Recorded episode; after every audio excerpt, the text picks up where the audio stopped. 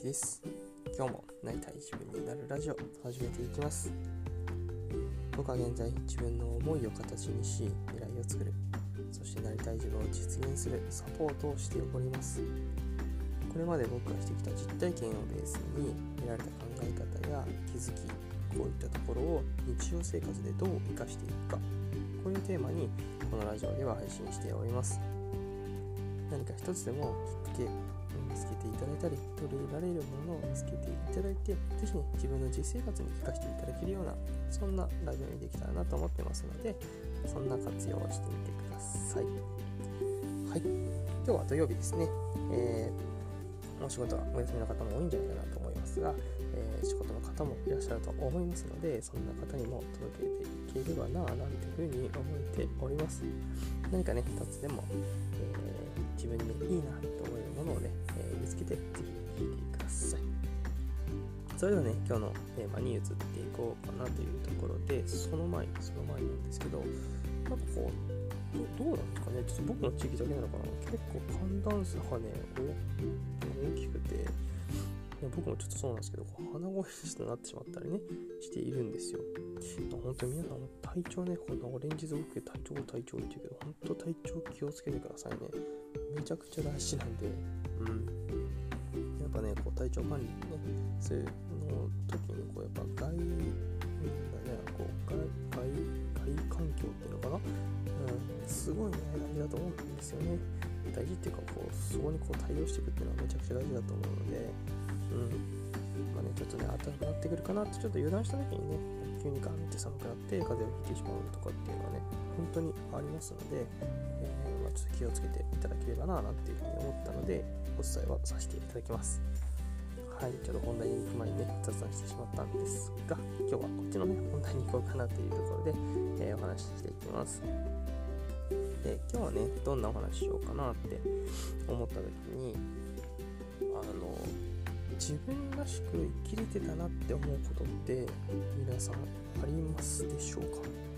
自分らしく生きてたなって思う時です。自分らしさって何みたいな話になるかもしれないですけど、うん、僕の中の一つ定義としてあるのがなんか考えてこうやらなきゃなとかこういうふうに生活しなきゃなとかではなくて全然そういうのを感じることなく過ごせていた時期ってどんな時がどんな時だったかなって、うん、いうのをぜひね自分の中でで大丈夫なんで見てもらいたいなと思ってるんですよ。うんまあ、ね、本来自分のね、そういった時期っていつかなっていうと、結構子供のね、時、本当にちっちゃい時とかが多いらしいんですよね。うん、まあ、なんか結構まあ、言われるのが12歳までとかなんで、小学校終わるぐらいかなとは思うんですけど、その時期とかは、なんかね、そういう風に自分が生きたいように生きてるっていう時期だし、そこの段階で、なんかね、自分自身の、うん、なんだ、自自我というか、なんですかね、軸というか、うん、そういうのはね結構決まっていったりするってよく言われるんですよね。うんまあ、こういうのもあるんですけど、まあそういうのはあるんで、まあ、子供の時っていうのもね一番あると思うんですけど僕がね言いたいのは本当最近、うん、直近最近で直近最近なんだ。いや最近自分が自分らしく生きてたなって思うような時ってどんな時があるかなっていうのをねぜひねちょっと自分でも考えてみてもらいたいというかね。改めてこう見直してみてもらえたらどうかななんて思うことがあったんですよ。うん、僕もねこう思うところとしてはなんかこうそこそ社会人になるとかあなんかね周りを結構気にしだす時っていうのになんだそういう環境にいたりするとやっぱねこう周りに合わせたりとかそこの例えば会社に合うなんか人格の自分を作り上げているなって思うことが多々あります。うん。サポートさせていただく中で結構あるんですけど、なんか自分じゃない自分になっているなっていう風に感じることが多くて、これがね、いい悪いってわけではないんですけど、なんだろうな、苦しくないかなってそういう風にやっていくというかそういう風な自分を作っていること自体がしんどくないのかなって感じることがあったのでここは是非ね自分らしく生きてみたらどうかなって思うんですよ。自分らしく生きていくなんかなんだな。本当はね本当の自分ってどうかな。本当の自分とか聞いたらわけわからんってなりそうな感じもするんだけど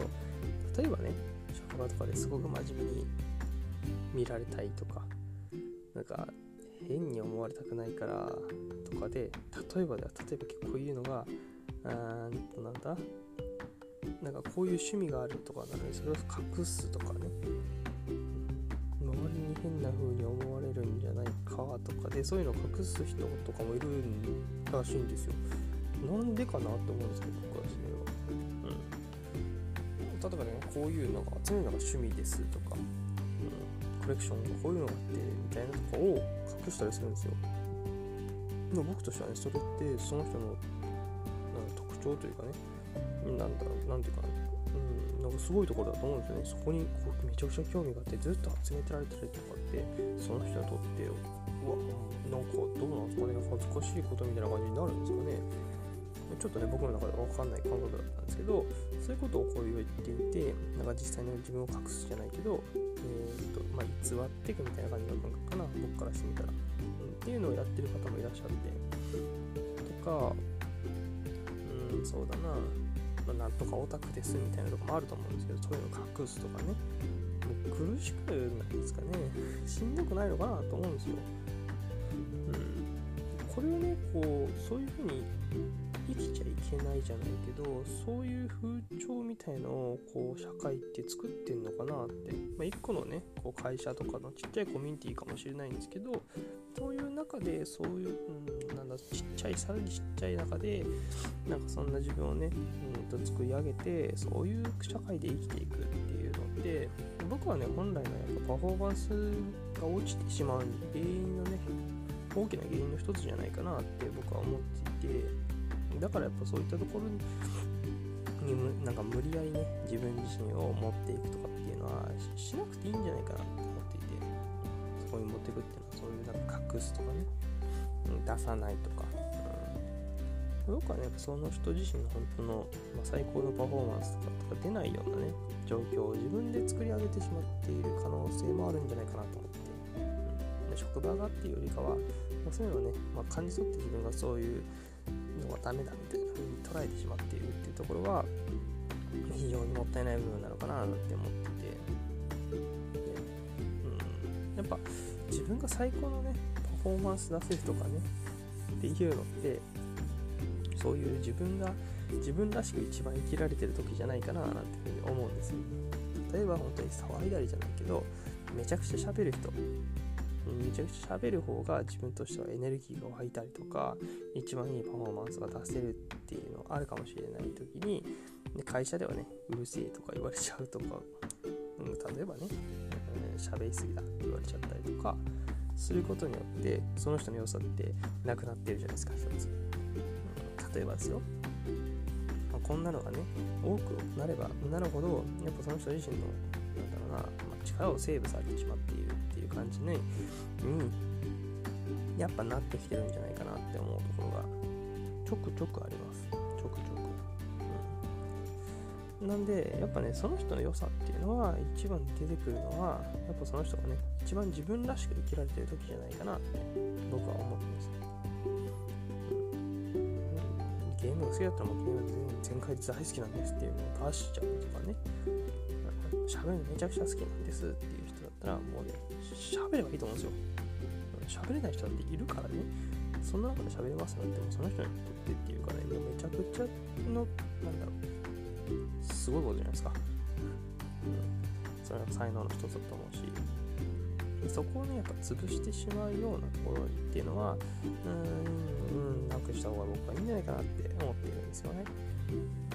ここはねすごく捉え方が難しかったりもするかもしれないんですが大事なところだとえ僕は感じています、うん、なんで自分がね自分らしく生きられた時とか自分が自分うんなんだろう一番ね輝けてんなっていうわけではないと思うんですけどなんか無理にこう自分を作ったりして生きてなかった時無理に自分を作って生きてないような時っていうのが絶対あったはずなんですよ社会に出ている前も、うん、特にまあ大人というかね実家がこうできてきてる中でも僕はそれがね結構大学時代だったりとかしたんですけどそういうのがね絶対あるはずなんですよね。で、そういうのできてた方が、その人の魅力だったりとか、パフォーマンスとかって絶対上がったはずなんですよね。っていうのを、っていうのをね、僕も今最近思い出したんですよ。やっぱこの時期めちゃくちゃ良かったっていうか、楽しかったし、何も考えずにやってたなと思って。でもその時はね、やっぱ自分としては得られた得られたものって多いなっていうふうなことも思ったんですよね。うんなんでここね自分自身が一番自分らしく生きられたなとか無理せずというよりかはめちゃくちゃ楽しく生きれたなみたいな時期がどんな時だったのかっていうとその時の自分ってどういう感じだったかなっていうのはぜひね見直してみてもらえるといいかもしれないです、まあ、自分の棚卸しみたいな感じですよねうんまあ、この3月の終わりの時期ってことで、まあ、棚卸しっていうね、一つのキーワードがもしかしたらあるかもしれないんですけど、ここはぜひぜひやって時間をとって見てもらえると、いいんじゃないかなって僕はね、おすすめだと思う部分です。うん、やっぱね、自分が自分らしく一番楽しく生きていたりとか、やれてるっていうのはね、非常に康面でもいいと思いますよ。心の健康面みたいなところもね。うん、なんでね、ぜひこういったのをちょっとね、見直す時期というかね、時間もね、取ってもらえるといいんじゃないかなと感じたので、今日はお話しさせてもらいました。えー、なんで、自分らしく生きられた時ってどんな時だったかないつだったかなっていうのをぜひ見てもらえるようなそんな時間を確保してみてもらう